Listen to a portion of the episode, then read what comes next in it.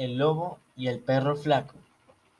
Hace mucho, por la avaricia de un viejo hacendado, un perro cuidaba del, rebaño de dicho lugar, pero estaba muy desnutrido y escuálido. Un lobo que pasó por ahí lo vio y le dijo, Amigo, sí que estás muy flaco. No te dan de comer gran cosa, por lo que veo. Escucha mi consejo y tendrás abundante comida. El perro le respondió, bueno, si es por mi provecho, te escucho. Si me dejas entrar al rebaño, dijo el lobo, y me llevo una oveja, tú me perseguirás, pero mientras caminas, te harás como si cayeras rendido.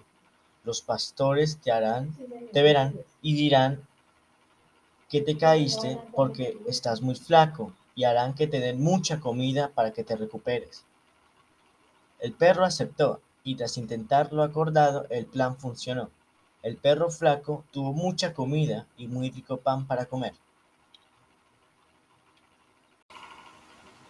Su aspecto fue mejorando poco a poco.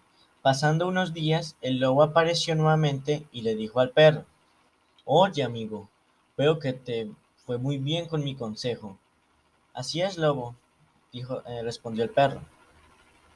Entonces, ¿Qué te parece si otra vez me llevo una oveja y nuevamente simulas golpearte y caer?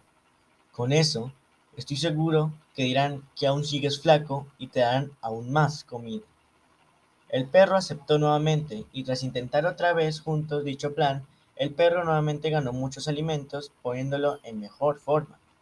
Pasando unos días, el lobo regresó nuevamente y le dijo al perro, Hola, nuevamente, amigo perro. Veo que estás en muy buena forma y con mejor brillo. ¿Seguimos con el plan y me llevo otra oveja? ¿Qué dices? De ninguna manera, le dijo el perro, en tono molesto, mostrando sus dientes. Ese trato se acabó. El lobo insistió. Oh, vamos, compadre, no te molestes. Es que tengo mucha hambre. ¿Cómo podré satisfacerlo? Bueno, en la casa de mi amo, dijo el perro, se cayó un muro que pertenece al almacén de la comida. Si vas de noche, encontrarás ricos manjares con mucha carne, pan, riquísimo tocino y exquisitos vinos. El lobo, muy interesado en lo que dijo el perro, esperó impacientemente en la noche.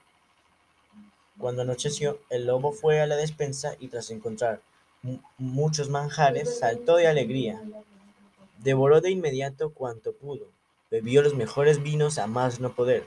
Muy feliz por su momento de oro y ya borracho, se puso a cantar, fuerte sin medirse.